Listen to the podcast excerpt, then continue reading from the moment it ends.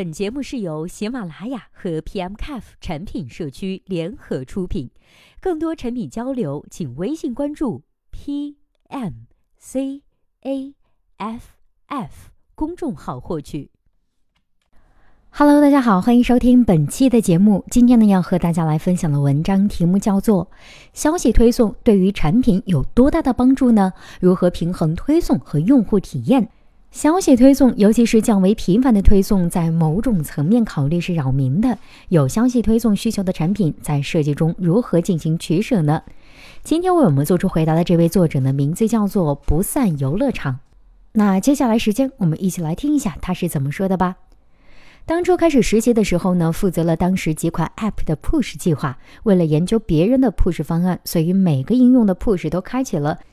就是四年，手机里的四五百个 App，每天收到的 Push 推送可能是几百上千条。根据这些年观察过或者是实践过的 Push 方案策划来说，推送是一个需要创新力和克制力博弈平衡的东西。合适的时间发出合适的推送文案，能对应用达到很好的召回、活跃，甚至是业务转化。相反，如果某一个环节出了问题，就可能造成过多的打扰，甚至激怒用户，导致卸载。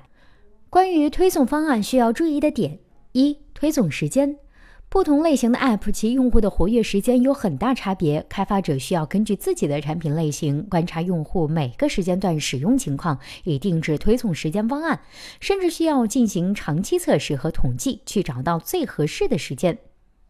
二、推送内容。同样，根据产品类型定位，例如抖音每天发的推送文案风格就很皮，而一个新闻客户端可能需要更加严谨的态度。三、用户预期与落地。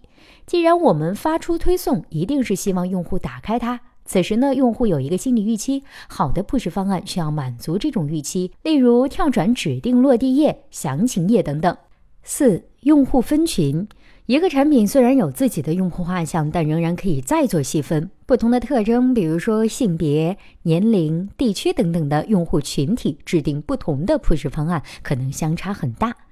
我们最后再来说一下几种反面教材：一、同一内容重复推送，开发或者是运营原因导致的反复推送同一内容，基本上属于推送事故了，严重呢会导致大面积的卸载。二、与用户的预期不符，比如一条推送“北京长腿美女都在这儿了”，结果打开推送后不给看腿，这种心理落差长期出现“狼来了”的情况，会失去用户的信任。三、测试环境，例如之前的三六 K 二事件，公关好些的呢能做成 bug 营销，否则就玩完了，这个呢也属于推送事故。四、过多打扰。曾经呢用过一个 app，每天都要给我推个百八十条的，于是呢我不堪其辱，终于卸载了。